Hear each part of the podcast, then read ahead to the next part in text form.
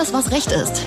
Der Rechtspodcast für Verbraucher, alle, die es werden wollen und diejenigen, die einfach gerne Recht haben. Mit den durchschnittlichen Stimmen von Martin Wiesel und Tim Granzow. Alles, was Recht ist.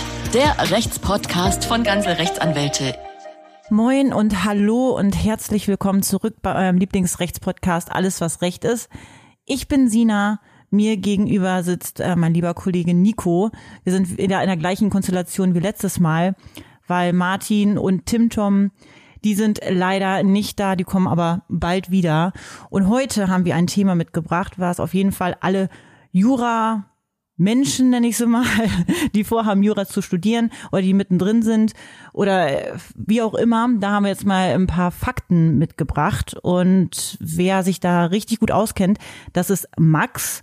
Max, äh, sag mal, warum wir, warum wir dich eingeladen haben, ähm, warum du hier jetzt sitzt und welche Fragen du uns dann beantwortest im Großen und Ganzen. Ja, freut mich erstmal da sein zu dürfen. Und mein Name ist Maximilian Schweriker. Ich habe selbst Jura studiert, deswegen kenne ich mich ein bisschen mit dem Jurastudium aus. Hier in Berlin an der HU. Außerdem auch noch einen LLM im, im Ausland gemacht, in Shanghai an der Tongji University. Und bin derzeit im Referendariat und dort auch im Vorstand des Personalrats der Referendarinnen im, im Bezirk des Kammergerichts in Berlin. Das hört sich alles sehr spannend an. Da kommen wir auch gleich nochmal drauf zu sprechen, was das eigentlich ist. Vielleicht äh, grooven wir uns einfach mal mit einer ganz einfachen Frage irgendwie rein in das Thema. Und zwar die Leute, die jetzt vorhaben zu studieren, Jura zu studieren. Im Oktober geht's ja, glaube ich, dann los. Ja. Ähm, kannst du uns da irgendwie äh, sagen, worauf die Studenten jetzt irgendwie achten müssen, vor allem weil wir jetzt gerade in Corona-Zeiten leben? Weißt du, wie das da jetzt vonstatten geht mit Vorlesungen und so? Ja, bisher behalten sich die Unis noch äh, ja viele Unklarheiten vor, könnte man sagen. Ich würde erstmal empfehlen, generell die Websites der Unis im Blick zu behalten. Es gab jetzt erstmal einen Beschluss für diejenigen, die gerade noch im Studium sind, von Seiten des Gesetzgebers in Berlin, also der, im Rahmen der Corona-Verordnung, dass die Regelstudienzeit verlängert worden ist, generell. Und das ist schon mal ein Riesenvorteil für diejenigen, die jetzt zum Beispiel sich im letzten Semester an ihrem Studium so ein Stück weit gehindert sahen. Im neuen Semester allerdings rechne ich auch aufgrund der ansteigenden Corona-Fallzahlen damit, dass die Vorlesungen überwiegend weiterhin online stattfinden werden. Da gibt es ja unterschiedliche Formate über Zoom oder eben andere Plattformen. Und an der HU weiß ich, dass beispielsweise einzelne Erstsemesterveranstaltungen wieder in Präsenz stattfinden könnten. Das ist allerdings noch nicht sicher.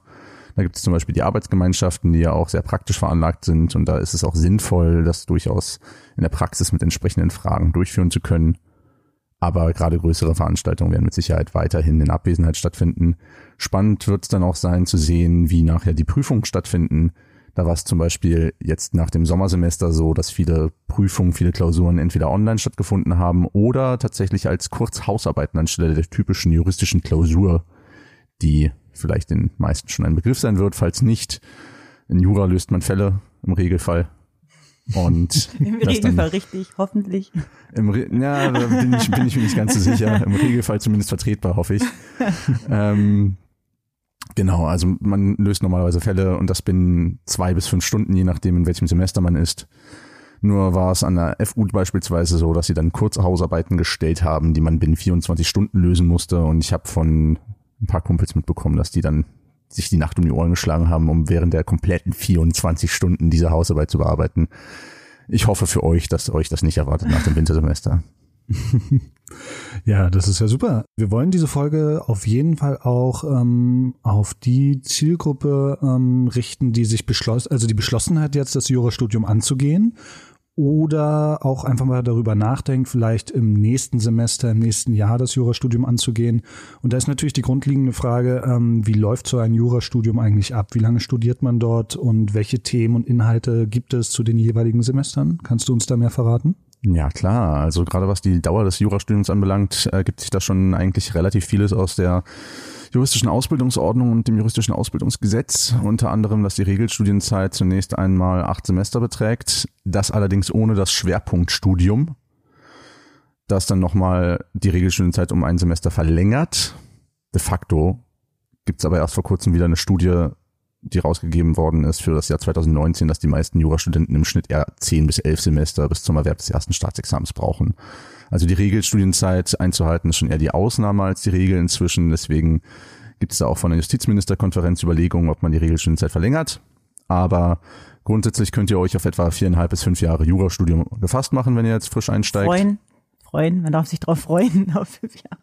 Ähm, Vielleicht kommen wir da gleich auch nochmal drauf zu sprechen, ob man sich da wirklich drauf freuen kann. Und also, für, wen es überhaupt was ist, ne? Das Jurastudium wird ja auch nicht für jeden sein. Nee, das mit Sicherheit nicht, aber ich, was ist schon was für jeden Pizza vielleicht, aber das Jurastudium wahrscheinlich ein bisschen weniger. Grundsätzlich, wie gesagt, äh, gibt es dann diese neun Semester Regelstudienzeit, von denen ihr ausgehen könnt. Und je nachdem, wo ihr studiert, gibt es so ein paar Anpassungen, was den Schwerpunkt anbelangt, aber eigentlich gleich ist, dass ihr überall Zivilrecht, Strafrecht, öffentliches Recht lernen werdet und das dann im Rahmen sowohl des BGB-AT, also Schuldrechts, Vertragsrecht im Zivilrecht, dann so die grundsätzlichen Delikte im Strafrecht und im öffentlichen Recht Staatsrecht, das heißt Staatsorganisationsrecht, Grundrechte und dann das ganz spannende Verwaltungsrecht. Hört sich auf jeden Fall spannend an. Auf jeden Fall. Also das sind so diese Grundthemen, die man halt dann so im Studium absolvieren muss, wo man Prüfungen ablegen muss. Ja, genau. Also mhm. das ist so der Aufgabenkatalog, der sich auch aus der juristischen Ausbildungsordnung unmittelbar gibt für den Examenstoff. Und äh, wann beginnt man damit irgendwie sich zu spezifizieren, nenne ich es mal? Also wann legt man sich auf ein Themengebiet fest? Oder wenn man jetzt irgendwie sagt, ja, was gibt's denn alles? Strafrecht interessiert mich total, da möchte ich später halt auch arbeiten, dann wird man sich wahrscheinlich spezifizieren auf die Themen. Also so ganz böse gesagt könnte man eigentlich auch meinen, erst nachher nach dem zweiten Staatsexamen. Mhm. Denn bis zum zweiten Staatsexamen werden alle zu Generaljuristen ausgebildet. Das heißt, man muss mehr oder weniger alles können. Inwieweit das dann auf die Realität zutrifft, ist dann nochmal eine andere Sache. Aber grundsätzlich muss man weiterhin alles lernen. Aber es gibt im Schwerpunktstudium die Möglichkeit, sich ein bisschen zu spezifizieren nach den eigenen Interessen. Das gerät nur manchmal ein bisschen in Vergessenheit, weil die Bedeutung im Examen nicht ganz so groß ist und weil nach dem Examen gefühlt alles, was man im Schwerpunkt gelernt hat, schon vergessen, in Vergessenheit geraten ist. Begraben von den nächtlichen Stunden am Schreibtisch fürs Examen und von diesen sieben, fünf Stunden Klausuren, die man absolvieren muss. Sieben Stunden Klausuren? Äh, sieben, fünf Stunden Klausuren, also in Berlin-Brandenburg. Ach so.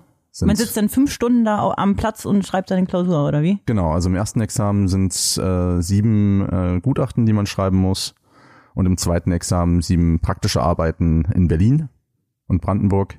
In anderen Bundesländern sieht es ein bisschen anders aus. Aber da schreibt man dann beispielsweise ein Urteil oder einen Anwaltsschriftsatz oder was in der Form, genau. Aber hat man da auch mal Pause? Kann man mal auch rausgehen? Kann oder man, muss man wirklich da sitzen, wie festgenagelt da am Tisch? Man kann schon aufstehen und äh, ja, auch mit Erlaubnis bei Eintragung in einer Liste auf Toilette gehen, aber ob man das mit seinem Gewissen vereinbaren kann in Anbetracht der Zeitnot, die definitiv da sein wird, ist dann nochmal eine andere Sache. Ist es denn noch ausreichend digitalisiert oder kann ich mir das so vorstellen, dass man damit ähm, Blatt äh, und Stift sitzt wie in der Schulzeit damals? Letzteres. Also Sachsen-Anhalt war es, glaube ich, das jetzt als erstes Bundesland die das zweite Examen am Computer ermöglicht, also digital. Ähm, in Berlin wird jetzt voraussichtlich zumindest in Bälde mal die Rechtsgrundlage dafür geschaffen dass es möglich wäre. Bis es dann tatsächlich auch in Praxis passiert, wird es allerdings noch dauern. Mich wird das nicht mehr betreffen. Ähm, euch wahrscheinlich im ersten Examen jetzt auch nicht. Aber es bleibt zu hoffen, dass es so binnen der nächsten zehn Jahre auch mal ein digitales Examen gibt. Bis dahin sind Sehenscheidentzündungen durchaus an der Tagesordnung. da kenne ich auch einige, die äh, sich sogar extra antrainiert haben, mit beiden Händen schreiben zu können, um äh, da was gegen machen zu können. Aber wow. oh Mann, ey.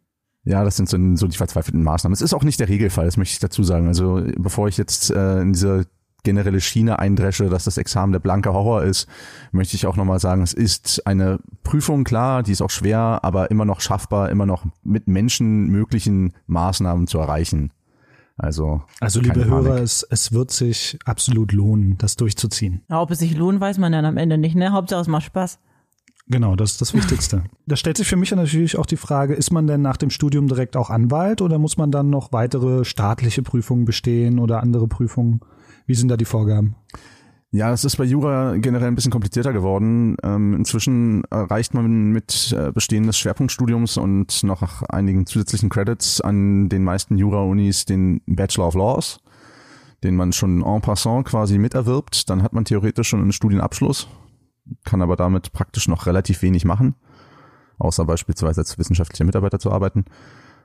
Aber dann kommt das erste juristische Staatsexamen als Prüfung und bevor man Volljurist äh, werden kann, also die Befähigung zum Richteramt erwirbt und damit parallel auch die Befähigung zur Tätigkeit als Staatsanwalt, als Notar oder als Rechtsanwalt, braucht man noch zwei Jahre juristischen Vorbereitungsdienst alias Referendariat und muss noch das zweite juristische Staatsexamen bestehen.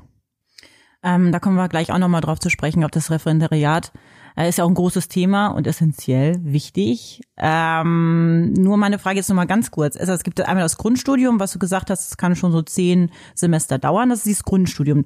Wenn ich das, die Prüfung abgelegt habe, dann habe ich das erste Staatsexamen. Ähm, jein. Also es ist erstmal das Studium. Ja. Grundstudium äh, bezeichnet man die ersten beiden Semester äh, des Studiums. Mhm. Dann äh, kommt das Vertiefungsstudium, dann äh, der Schwerpunkt mit weiteren zwei Semestern und schließlich das äh, berühmte Repetitorium, also die Phase der Examsvorbereitung. Ähm, das alles zusammen ist der Studiengang Jura, Rechtswissenschaften und dann hat man das erste Staatsexamen. Damit kann man grundsätzlich auch schon arbeiten. Hier in der Kanzlei zum Beispiel arbeiten viele mit dem ersten Staatsexamen als wissenschaftliche Mitarbeiter. Und ähm, das kommt auch immer häufiger vor, dass sich viele den Weg bis zum zweiten Examen sparen wollen und keine Lust haben, das Referendariat mit dieser Tortur der zweijährigen Ausbildungszeit zu absolvieren. Aber es lohnt sich durchaus auch, wenn man weiß, dass man nachher vor Gericht auftreten kann und in allen juristischen Berufen arbeiten kann. Genau. Ja. Hast du denn Zahlen für uns, wie viele das Studium grundsätzlich schaffen? Ähm, das ist ein bisschen eine Dunkelziffer, weil die Abbrecherquote nicht ganz genau ist. Also man kann natürlich einsehen, wie viele Leute durchgefallen sind. Das waren jetzt im Jahr 2019 in der ersten Staatsprüfung etwa 20 Prozent, die äh, die erste Staatsprüfung nicht bestanden haben. Ich glaube, ein kleines bisschen mehr in der zweiten Staatsprüfung im Schnitt. Ähm, dann hat man aber die Möglichkeit, noch die Prüfung zu wiederholen. Also im ersten Staatsexamen gibt es sowieso innerhalb der Regelstudienzeit den sogenannten Freiversuch, der auch in der juristischen Ausbildungsordnung äh, geregelt ist. Freiversuch heißt, äh, man schreibt das Examen und wenn man durchfällt, wird es gewertet, als wäre man nie da gewesen. Und falls man äh, besteht, hat man trotzdem nochmal die Möglichkeit, binnen eines Jahres einen Verbesserungsversuch zu schreiben. Und im zweiten juristischen Staatsexamen hat man die Möglichkeit, gegen eine Gebühr von 600 Euro nochmal einen Verbesserungsversuch zu schreiben. Es sei denn, man ist durchgefallen, dann muss man nichts bezahlen und kommt in den Ergänzungsvorbereitungsdienst ähm, und wird nochmal gezielt aufs Examen vorbereitet von einem, also von Ausbildern vom Kammergericht, die nur das machen, die auch hervorragend sind. Aha. Was sind so deine Erfahrungen bei euch in, in der Klasse, nenne ich es mal? Ähm, wie viele von deinen Kollegen, Mitstudenten haben abgebrochen? Wie viele haben gesagt von sich selber, pff, ich habe da jetzt auch gar keine Lust mehr drauf? Und, und, und wann merken die Leute das, dass sie da überhaupt gar keinen Bock mehr drauf haben und dann vielleicht vorzeitig halt abbrechen? Hast du irgendwie so Erfahrungswerte? Also ich habe mit 460 Leuten angefangen in meinem Semester zu studieren. Wir waren nach zwei Semestern 360. Also da haben schon etwa 100 Leute gemerkt, das ist nichts für sie. Es hätten wahrscheinlich mehr abbrechen sollen nach dem ersten, nach den ersten beiden Semestern. Ähm, es ist so ein generelles Problem im Jurastudium, dass erst so spät so hart geprüft wird mit dem Examen, so dass viele es schaffen, sich mit vier bis sechs Punkten noch durchzuschleppen, vielleicht auch manchmal besser, obwohl sie eigentlich schon so ein bisschen im Gefühl haben, Jura ist nichts für mich oder zumindest diese Form der Prüfung ist nichts für mich. Und dann im juristischen Staatsexamen nach dem zweiten Versuch beispielsweise und dem endgültigen Nichtbestehen feststellen zu müssen, dass man gefühlt äh, sechs Jahre für nichts studiert hat, ist dann schon bitter. Und dementsprechend kann ich nur dazu raten, man, dass man immer wieder ehrlich überprüft, wenn man ins Jurastudium geht, ob es wirklich was für einen ist. Es kann super viel Spaß machen, es kann einfach den Blick auch erweitern, das ist mega praktisch im Alltag. Sei es jetzt beim Mietrecht oder sei es bei Kaufverträgen, alles Mögliche, auch Widerrufserklärungen, da kann es super helfen. Es hat mich schon sehr oft geholfen, auch Freunden geholfen. Aber trotzdem wäre eine ehrliche Selbsteinschätzung da schon wichtig. Ich kann mir das so richtig vorstellen, so nach zwei Semestern, wie sich da dann alle dann versammeln auf dem Innenhof und irgendwelche Mietverträge besprechen und dann mit ihren Wissen schon irgendwie da versuchen zu glänzen. So stelle ich mir das vor. Ich kenne das zumindest von den BWL-Studenten damals. Ich habe ja auch BWL studiert, zumindest für kurze Zeit. Und auch da hat man sich nach zwei Semestern schon gefühlt wie ähm, der Hauptdarsteller von Wolf of Wall Street. Ja. Ja. Zumal der Film damals auch ungefähr rauskam und ja, absolut. man hat dann schon Parallelen gezogen.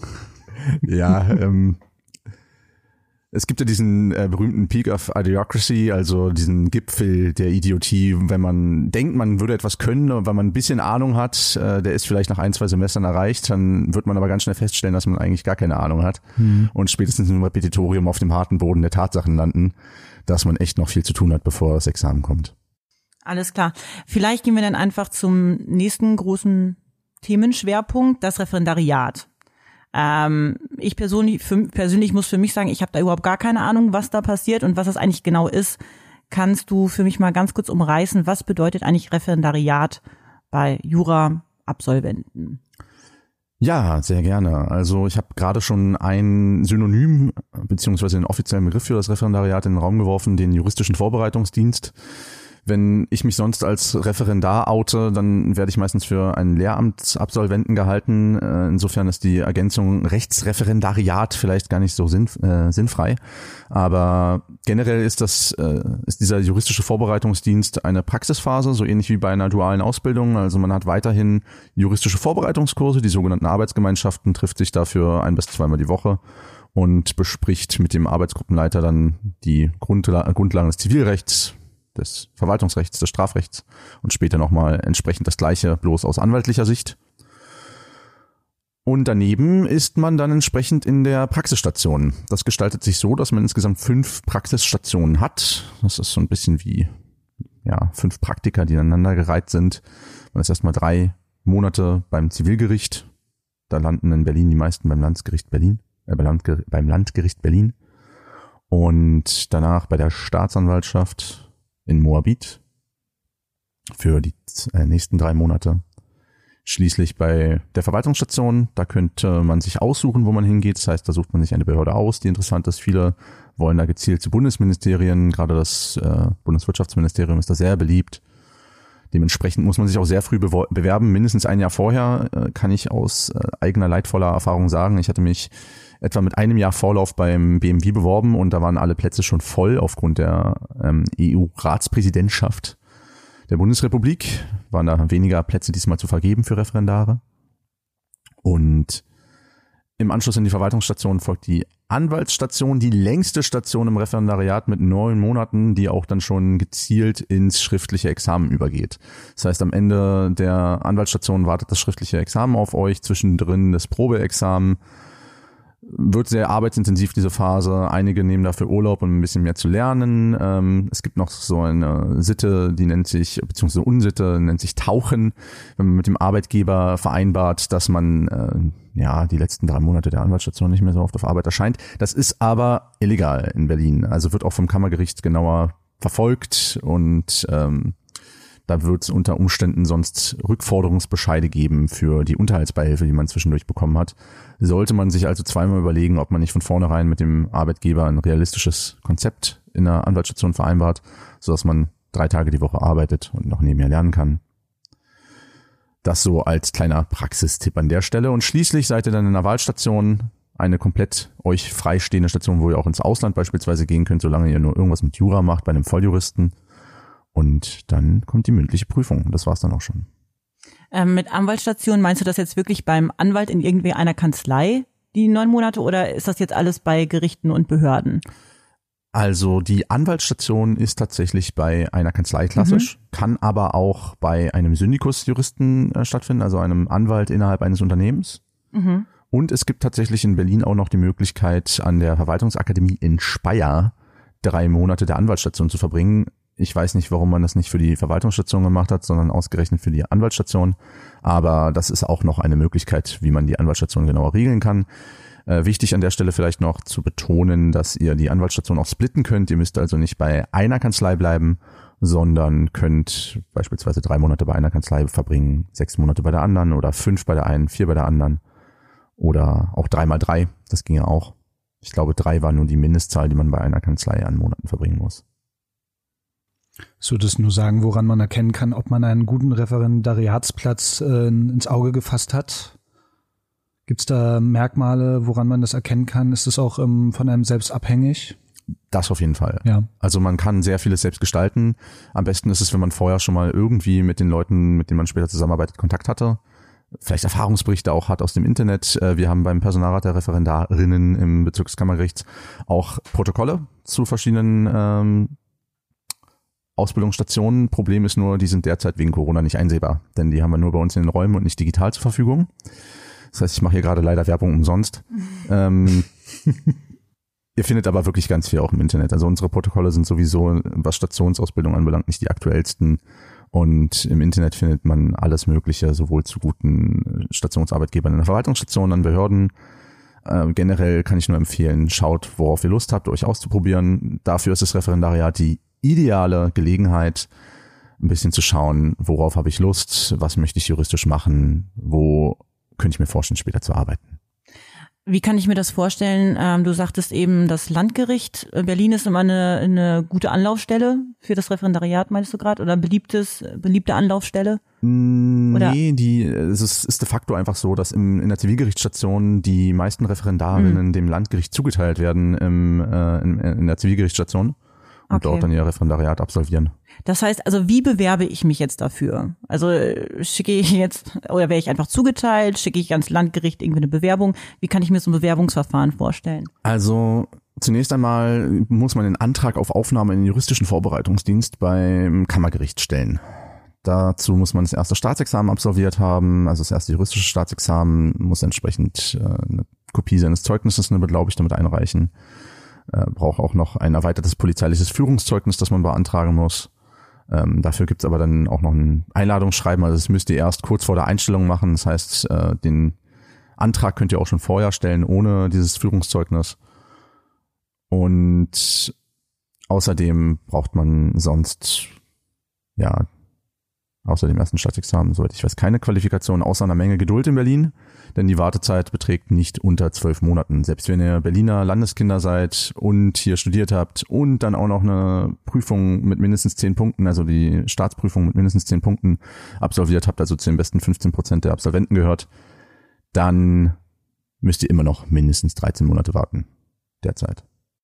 Und inzwischen den Stationen ist das dann alles, geht das alles ineinander über? Oder kann es jetzt auch mal sein, dass ich zwischen Gerichtsstation und Anwaltsstation jetzt noch mal ein Jahr warten muss, weil, weil mich niemand aufnehmen möchte von den Kanzleien? Oder ist das ein Selbstläufer? Das ist mehr oder weniger ein Selbstläufer. Also bei der Zivilgerichtsstation werdet ihr sowieso zugewiesen.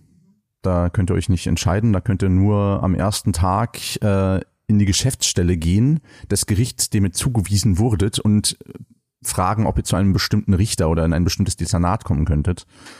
Ähm, das wäre eine Möglichkeit. Ähm, bei der Staatsanwaltschaft kann man sich auch einem äh, gezielten Dezernat zuweisen lassen. Äh, beispielsweise, wenn man sich mit organisierter Kriminalität auseinandersetzen möchte, kann man das vorher bei Frau Kepler, deren Telefonnummer ihr im Internet findet, ähm, anfragen oder auch ähm, zu anderen ja, interessanten Abteilungen wie Kapitaldelikte, wie auch Finanzkriminalität, also Wirtschaftskriminalität und die sogenannten Buchstabendelikte, also die allgemeine Kriminalität, die vor allem ex examensrelevanter ist. Aha. Und sonst braucht ihr Bewerbung. Also bei der Verwaltungsstation müsst ihr euch, so wie ihr es auch kennt, für alle anderen Arbeitgeber klassisch bewerben. Bei der Anwaltsstation und Wahlstation genau das gleiche. Kannst du dich noch erinnern, wie dein erster Tag im Referendariat aussah? Musstest du eher so in Richtung eines Praktikanten noch ähm, die Kaffeemaschine bedienen oder konntest du gleich richtig loslegen mit allen juristischen Dingen und dich richtig reinhängen?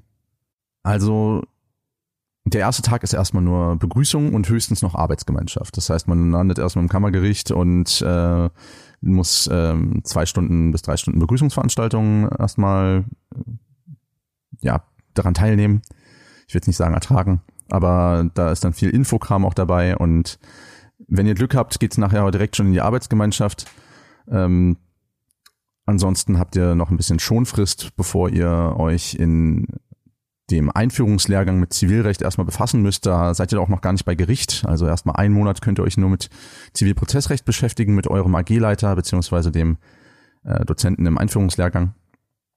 Und dann, wenn ihr nachher bei Gericht seid oder bei der Staatsanwaltschaft seid oder eben auch in der Verwaltung und Engagement zeigt, dann hat man eigentlich immer viel zu tun. Dann bekommt man auch coole Aufgaben. Man darf ja nicht vergessen, die Referendare sind kostenlose Arbeitskräfte nachher. Und äh, klar, gerade in der Zivilgerichtsbarkeit ist vor allem noch die Ausbildung im Vordergrund, weil man noch nicht allzu viel kann, aber viel noch lernen muss. Aber auch da sind viele Richter schon mit oder Richterinnen mit viel Engagement dabei. Ähm, meine Richterin zum Beispiel beim Amtsgericht Neukölln war super engagiert und hat sich sehr viel Mühe gegeben, mir da auch Hilfestellungen zu geben, auch Feedback zu geben bei allem, was ich mache. Und dass ihr Kaffee kochen müsst, äh, kommt wenn dann nur für euch selbst vor oder weil ihr gerade nett zu einem Kollegen sein wollt. Mm, du meintest eben gerade Arbeitsgemeinschaft, die AG. Äh, was ist äh, da jetzt genau drunter vorzustellen? Da werde ich jetzt irgendwie eine Gruppe zugeteilt und die begleitet mich jetzt mal die nächsten zwei Jahre oder was ist das? Ja, ziemlich genau das. Also du hast ja vorhin schon die Schulklasse kurz angesprochen ja. und unterbewusst äh, damit genau ins Schwarze fast schon getroffen. Denn ähm, Ihr müsst euch Folgendes vorstellen. Ihr lernt fürs Jurastudium die ganze Zeit überwiegend frei. Ihr müsst euch organisieren. Habt dann überwiegend Veranstaltungen, die nur einen, Pro einen geringen Prozentsatz der Woche ausmachen. Den Rest müsst ihr selber lernen. Und das dann insbesondere ganz extrem vorm juristischen Staatsexamen vom ersten, wo ihr dann etwa anderthalb bis zwei Jahre komplett auf euch allein gestellt seid fürs Lernen. Und dann kommt ihr ins Referendariat und seid wieder in Schulklassen und äh, trefft euch da mit denen zusammen ein bis zweimal die Woche. Äh, Im Einführungslehrgang noch ein bisschen häufiger. Da sind es etwa so drei Tage die Woche, die man auch fast komplett miteinander verbringt. Und lernt zusammen erstmal einen Monat Zivilrecht, später im Einführungslehrgang für Strafrecht zwei Wochen Strafrecht, dann zwei Wochen Verwaltungsrecht. Und im, in der Anwaltsstation ist noch mal ein bisschen aufgeteilter. Da kleckert sich so hin und her. Genau. Aber mit denen verbringt ihr dann zwei Jahre. Seid ihr dann eine Schicksalsgemeinschaft die dann da aufs Examen zusammen zugeht. Und man kann auch eine AG-Fahrt tatsächlich zusammen planen, für die sogar Urlaub gewährt werden kann, wenn ihr den Richtlinien des Kammergerichts genügt. Äh, meine Empfehlung ist, äh, wenn ihr das entspannter angehen wollt, nehmt, nehmt euren eigenen Urlaub und plant es dann zusammen und nehmt den gleichzeitig. Dann müsst, müsst ihr kein strenges Lernprogramm einhalten, könnt zwar auch Lehrveranstaltungen euch mit reinlegen, aber Ansonsten müsst ihr erstmal so ein administratives Verfahren durchlaufen für eine AG-Fahrt. Wo führen diese Fahrten dann für gewöhnlich hin? Unterschiedlich, höchst unterschiedlich. Also ich habe alles Mögliche schon gehört. Da war von äh, Barcelona bis hin äh, zu Prag über Riga, äh, Warschau, alles Mögliche schon dabei. Auch einzelne Standorte in Deutschland, Weimar beispielsweise. Also jetzt mit Corona wird's äh, wahrscheinlich weiser sein, innerhalb der Bundesrepublik zu bleiben. Allerdings. Gehen wir mal zurück auf deinen Alltag als Referen also im Referendariat. Ähm, welche Aufgaben hast du da so übernommen?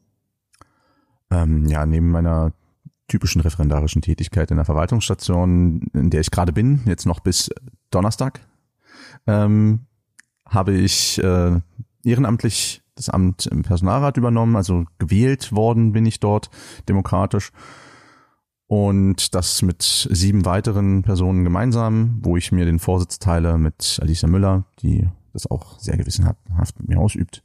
Und wir sind da die Interessenvertretung der Referendarinnen. Das heißt, wir haben vor allem während jetzt Corona viel mit dem Kammergericht gesprochen über verschiedene referendarische Belange, über die Prüfungsdurchführung, das auch mit dem gemeinsamen Justizprüfungsamt. Da könnt ihr euch auch, wenn ihr Referendare seid, sowieso immer an uns wenden. Wir haben da auch eine eigene Website, brf.de. Sehr cool. Äh, kommen wir nochmal ganz äh, kurz darauf zurück, weil du hast es eben schon angeschnitten. Es müssen auch Prüfungen absolviert werden in diesem Referendariat, in diesen zwei Jahren. Ja, ähm, also zunächst einmal muss schon während jeder Station müssen Klausuren okay. absolviert werden, für die ihr eine Stationsnote bekommt. Das heißt, äh, sowohl während der Zivilstation als auch während der Staatsanwaltschafts- und der Verwaltungsstation müsst ihr jeweils drei Klausuren schreiben. Ich glaube, bei der Anwaltsstation könnten es mehr sein, aber ich weiß nicht genau, ob da mehr Klausuren auf euch zukommen oder ob die Anwaltsstation einfach nur länger ist. Ähm, auf jeden Fall kommt in der Anwaltsstation das Probeexamen auf euch zu mit äh, sieben Klausuren äh, binnen zweieinhalb Wochen etwa. Und äh, genauso dann nachher das scharfe Examen. Also eigentlich geht alles darum dass nachher die Examensnote entsprechend gut ausfällt. Das heißt, dass dann zum Grande Finale nach 20 Monaten der juristischen Ausbildung im Referendariat ihr da binnen zwei bis zweieinhalb Wochen sieben Klausuren a fünf Stunden schreiben müsst und äh, das derzeit äh, jetzt zuletzt im Velodrom aufgrund von Corona äh, zentral, sonst verteilt über mehrere Standorte in Berlin. Und äh, ich weiß noch, vom ersten Examen kam es mir jeden Tag ein bisschen vor, wie mich für die Schlacht bereit zu machen. Man schaut, ob die Patrone drin ist im Füller und äh, ob der Rucksack auch entsprechend gepackt ist mit Essen, Thermosbecher und allem, was man sonst so braucht. Das führt mich ja automatisch wieder ähm, zu dem Kaffeekochen zurück. Würdest du denn sagen, dass der Kaffeekonsum beziehungsweise der Koffeinspiegel von Jurastudenten mindestens genauso hoch ist wie der von Medizinstudenten? Also kleine Anekdote von mir persönlich. Ich habe vor dem Jurastudium keinen Kaffee getrunken und sagte, ich werde auch niemals Kaffee trinken. Mir hat das Zeug einfach nicht geschmeckt. Und dann kam die zweite juristische Hausarbeit. Und ich habe gemerkt, dass äh, mehr als fünf Stunden dauerhafte Konzentration am Tag äh, für die Arbeit daran nicht so richtig drin sind. Und dann gab es in der Stadtbibliothek Berlin diesen Dahlmeier Prodomo-Automaten, bei dem ich mir dann für 40 Cent regelmäßig einen Kaffee gezogen habe. Und ja, so ging das los mit der Koffeinabhängigkeit. Also ich würde schon sagen, dass das Koffeinlevel sehr vergleichbar sein wird, mindestens. Denke ich schon. Wirst du das weiterführen? Inzwischen genieße ich Kaffee sowieso. Also ich habe die äh, aus der Pflicht eine Tugend gemacht, könnte man sagen. Und äh, ja, schaue mir auch Videos zu verschiedenen Kaffeezubereitungsweisen an, aber ich glaube, so hardcore sind die meisten Kommilitonen nicht unbedingt drauf. Cool. Äh, gut, der ganze Kaffee, der muss sich dann am Ende dann ja auch gelohnt haben. Gehen wir mal davon aus, man schafft das alles. Man absolviert alle Prüfungen, man ist auch noch super. Dann ist man ja ein richtiger Anwalt oder eine richtige Anwältin und kann theoretisch denn überall arbeiten? Ja, überall, wo sie halt Juristen wollen. Also man kann einerseits nicht nur als Anwältin, sondern auch als Richterin, als Staatsanwältin arbeiten und mit einer weiteren Prüfung als Notarin. Äh, muss man sich dann überlegen, ob man noch eine weitere machen möchte. Ähm, außerdem gibt es natürlich auch viele Möglichkeiten für Juristen außerhalb der klassischen äh, juristischen Karriere zu arbeiten. Also die Unternehmensberatung ist ein ganz klassisches Feld, wo auch Juristinnen tätig werden können. Und daneben bestehen natürlich auch weitere Zweige, wie gerade schon kurz erwähnt, in Unternehmen die Syndikusjuristen, die da für Unternehmen beispielsweise juristische Sachverhalte prüfen oder auch ab und zu, wenn auch seltener inzwischen, im Bereich HR weil, oder generell ähm, Unternehmensführung, weil man denkt, dass Juristen so ein hartes Studium hinter sich gebracht haben und dann systematisch denken lernen mussten, dass sie eventuell auch in der Lage sein könnten, gut Prozesse zu führen, die nichts mit Jura zu, äh, zu tun haben. Also sind noch viele Berufe in den letzten Jahren da hinzugekommen, die man ausüben kann das als Jura-Absolvent. Oder war es schon immer so? Das war mehr oder weniger schon immer so. Ich würde sogar eher sagen, es ist enger geworden, ähm, beziehungsweise okay. an andere Voraussetzungen geknüpft. Also der Markt ist äh, einerseits zwar mit vielen Juristen gefüllt, auf der anderen Seite ist die Nachfrage auch extrem hoch. Aber die Arbeitsbedingungen waren ja gut trotz Corona jetzt gerade selten besser als derzeit für Juristinnen, wenn man nach einem Arbeitsplatz gesucht hat, was unter anderem daran liegt, dass äh, wir diesen Generationenwechsel gerade in der Verwaltung haben und in den meisten Gerichten. Das heißt, die müssen massiv viele Leute neu einstellen und dann saugt der Staat schon unheimlich viele Absolventinnen weg und dementsprechend steigt dann die Nachfrage und wie wir das so kennen, ist dann auch die Leistung umso begehrter und man kann als Jurist auch leichter einen Arbeitsplatz finden. Hast du denn für dich selbst schon beschlossen, wann du deine äh, Jura-Karriere aufgeben wirst und in die Politik wechselst? ähm, tatsächlich war das einer der Gründe, wo, äh, mit denen ich damals ins Jurastudium gegangen bin. Ähm, witzig, dass du es ansprichst. Äh, ich hatte auch als Schwerpunkt Rechtsgestaltung und Rechtspolitik belegt. Äh, ein Schwerpunkt, den man hier in Berlin und Bonn, glaube ich, vergleichbar sonst nur noch machen kann. Äh, sehr spannend gewesen, aber ich weiß ehrlich gesagt noch gar nicht genau, wo es nachher genauer hingehen könnte. Also ich finde gerade an Jura spannend und das kann ich auch jedem nur empfehlen, um so von den Schrecken nochmal ein bisschen wegzukommen, dass man in Jura unfassbar breit aufgestellt bleibt, dass man so ein großes Feld an Tätigkeiten hat, dass man generell auch ein richtiges Handwerkszeug mitbekommt. Also eine Denkweise, die man auch über das Juristische hinaus tatsächlich mitnehmen kann. Also dieses grundsätzliche juristische Werkzeug, dass man einen Lebenssachverhalt nimmt, auseinander nimmt und versucht rational zu bewerten, um zu einer Lösung zu kommen und das auch vom Ergebnis her gedacht, ist schon hilfreich an vielerlei Umständen, würde ich schon sagen. Du hast es eben ja auch vorgeschlagen, beziehungsweise dazu geraten, weil viele werden wahrscheinlich jetzt in dieser Umbruchstimmung sein, die warten jetzt sowieso zwölf Monate auf so einen Referendariatsplatz und denken so, ach, muss das jetzt überhaupt sein? Muss ich das jetzt wirklich noch machen? Ich meine, ich könnte ja jetzt auch schon arbeiten als wissenschaftlicher Mitarbeiter zum Beispiel. Ähm, oder würdest du wirklich dazu raten, pass mal auf, die zwei Jahre, die ziehst du jetzt wirklich noch durch? Äh, es kann ja nur besser werden. Oder was würdest du den Leuten jetzt vorschlagen, die jetzt gerade in dieser Umbruchphase, Umbruchstimmung sind? Ja, ist gar nicht so einfach, da einen allgemeinen Vorschlag zu machen, beziehungsweise einen allgemeinen Rat zu erteilen. Es hängt ganz viel von den persönlichen Zielen oder persönlichen Bedürfnissen ab. Also wenn man zum Beispiel nicht so gut durchs erste Examen gekommen ist, weiß ich nicht, ob es so sinnvoll ist, sich das zweite Mal noch durchzuquälen oder ob man nicht lieber dann schon beispielsweise auch in den gehobenen Dienst in der Verwaltung geht, was auch schon möglich ist, auch schon nur mit dem ersten Examen oder einen anderen Job äh, macht, wo man jetzt nicht unbedingt so viel klassisch juristisch arbeitet. Da gibt es auch Möglichkeiten für Quereinsteiger. Durchaus. Ähm, ich würde generell dazu raten, also unabhängig jetzt, ob man das erste Examen hat oder nicht hat oder ob man das zweite machen möchte oder nicht, dass man die Augen offen hält. Also schaut, was gibt's an Möglichkeiten, was könnte mich interessieren ähm, und auch immer wieder durchaus die Frage sich stellt, bin ich mit dem, was ich gerade mache, auch zufrieden? Ähm, zu früh die Flinte ins Korn zu werfen bei Jura ist auch nicht zielführend. Also man braucht Ausdauer, man muss durchaus sich durchbeißen können. Es wird Phasen geben, da macht einem das Ganze keinen Spaß, bis man dann immer wieder mal kurz diese kleinen Durchbrüche hat, wo man mehr versteht, wo man das Gefühl hat, mehr zu können, das Gefühl hat, was erreicht zu haben denjenigen, die sich vorstellen können zu prozessieren nachher, also vor Gericht auch aufzutreten und richtig als Anwalt auch zum Beispiel Interessenvertretung zu übernehmen, den würde ich definitiv raten, ins zweite Examen zu gehen. Also diesen Weg des Referendariats auf sich zu nehmen. Und klar, es ist eine anstrengende Ausbildung, aber auf der anderen Seite kann man auch sagen, alle Sachen, die sich lohnen, sind irgendwo anstrengend. Man muss ja auch ein Typ dafür sein, ne? Also vor dem Gericht dazu erscheinen und dann ordentlich so ein reinhauen und hier und ich verteidige jetzt meinen Mandanten und so, da gehört ja auch einiges dazu. Ist auch nicht jeder der Typ dafür. Ja, wobei mein Eindruck ist, dass es Richterinnen insbesondere lieber ist, wenn man ein bisschen bescheidener auftritt mhm. und einfach nur sich auf das konzentriert, was man juristisch vortragen möchte und weniger auf die Verpackung und Emphase.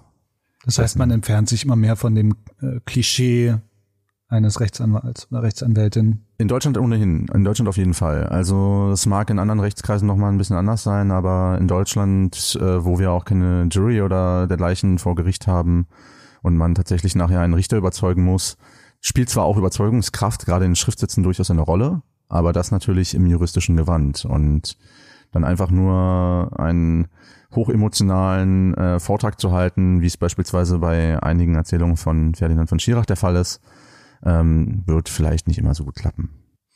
Das ist gut zu wissen, auf jeden Fall. Ich weiß jetzt gar nicht, wie lange wir schon äh, aufnehmen, ob wir zu unseren, äh, ne, sind wir, glaube ich, gut in der Zeit. Vielleicht könntest du uns jetzt nochmal, oder uns jetzt nicht unbedingt, aber allen Hörern, allen Hörern, genau, mhm. ähm, vielleicht so ein paar, wie nenne ich's, Top was es zu wissen gibt, was man wissen muss an Quellen, was für Lektüre brauche ich, keine Ahnung, irgendwie so, so ein paar Rechtstipps noch mit zum Ende irgendwie mitzugeben, was wichtig ist. Sehr, sehr gerne. Also erst einmal als genereller Tipp, keine Angst zu haben vor dem, was euch erwartet. Geht es alles offen an. Und Google ist euer bester Freund für den ersten Eindruck. Insbesondere wenn es ums Hausarbeitenschreiben geht. Sucht euch frühzeitig am besten die Grundlagen raus. Das heißt, schaut euch nicht die letzte Mindermeinung zu strafrechtlichen Theorienstreitigkeiten an, sondern vor allem die Methodik. Wie bearbeite ich strukturell gut einen Sachverhalt? Da kann ich für den ersten Eindruck echt empfehlen, fast alles, was Recht ist, von Uwe Wesel als äh, kleines Sachbuch, das eigentlich für Nichtjuristen geschrieben sein soll, was aus meiner Sicht aber für Juristen eigentlich perfekt geeignet ist. Und es gibt auch weitere gute Angebote, wie beispielsweise den äh, Podcast und generell das Lernangebot von Endlich Jura oder Michael vom Feld mit seinem Repetitorium. Wobei ich jetzt nicht sagen will, dass ihr bei ihm sofort Pakete buchen sollt. Das könnt ihr natürlich machen.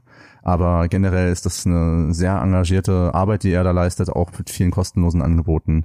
Ähnlich bei den kostenlosen Angeboten von Stefan Lorenz beispielsweise.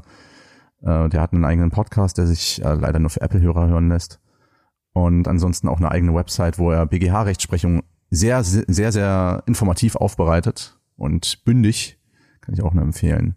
Und generell könnt ihr bei YouTube alles Mögliche inzwischen an äh, Tutorials finden. Jura Online beispielsweise hat generell immer Free Trial Angebote, die ich auch gar nicht so schlecht finde, wo man vieles mitnehmen kann und den juristischen Flurfunk, wo ihr beispielsweise jede Woche eine Mail bekommt mit kuriosen Rechtsneuigkeiten, Examensfällen von morgen oder historischen Fällen des BGH. Und falls ihr schlechten Humor gut ertragen könnt, mit sehr großer Dichte an juristischem Wissen, dann sind auch die Jura Online Videos bei YouTube, äh, diese Crashkurse von äh, deren Chefrepetitor, ich glaube Sören Kroll war sein Name, ähm, durchaus was für euch, aber es ist nicht was für jedermann. So als kurzer Überblick, äh, ohne jetzt äh, kommerzielle Bezüge von den genannten Personen zu empfangen. Das waren Sachen, die mir zumindest ganz gut geholfen haben und wo ich mir vorstellen kann, dass die auch euch weiterhelfen. Und da gibt's natürlich noch viel mehr Angebote. Und natürlich immer uns zuhören. Wir kommen dann immer mit den Updates, mit den krassesten Jura-Updates. Wir haben die krassesten Updates, immer die neuesten Neuigkeiten, genau. praktische Tipps und das auf allen Plattformen im Übrigen. Nicht Absolut. nur auf Apple, sondern auch auf Spotify, auf Deezer, auf YouTube und so weiter und so fort. Ich habe noch eine Frage. Würdest du sagen, dass Jurastudenten mindestens genauso gut feiern können wie andere Studenten? Äh, vielleicht sogar noch ein bisschen härter, teilweise. Work hard, play hard ist durchaus bei vielen an der Tagesordnung. Und wenn dann mal was passiert, dann wissen sie sich zu helfen, richtig? Ich hoffe. ähm, vielleicht nicht alle, aber also auch Jurastudenten können durchaus mal verzweifelt sein und sich denken, oh Mann, was mache ich jetzt nur? Aber naja. Na gut, auch das ist auch das ist gut zu wissen. Jurastudenten können gut feiern. Äh, ich wage es ja zu bezweifeln, aber wahrscheinlich können die tatsächlich auch besser feiern als die BWLer. Die Erfahrung habe ich zumindest machen dürfen. Vielleicht sind die BWLer größere Geizhälse, was das Geld angeht, was man beim Feiern ausgeben möchte. Ja, das vielleicht, das vielleicht. ja gut, also ich finde, ähm, ich habe keine Fragen mehr offen. Nico, hast du alle Fragen beantwortet bekommen? Ich habe alle Fragen beantwortet bekommen und habe jetzt ähm, einen schönen Überblick über das Jurastudium. Ähm, den hatte ich davor noch nicht. Vielen Dank dafür, Max. Wirklich großartig. Und ähm, vielleicht haben wir einige Leute animieren können dazu, ähm, auch ein Jurastudium anzugehen, zumindest im nächsten Semester. Jetzt ist es, glaube ich, schon zu spät zur Anmeldung. Und wir Oder auch verschreckt und dann ist es auch okay. Vielleicht auch verschreckt, ähm, aber lasst euch nicht beirren, ihr werdet auch was finden, was äh, euch passt. Aber das Jurastudium ist eine tolle Sache, denke ich. Ähm, da kann man eine Menge draus schlagen und ähm, für Leute, die es interessiert, ähm, dieser schwierige Weg, den man da geht, er wird sich lohnen.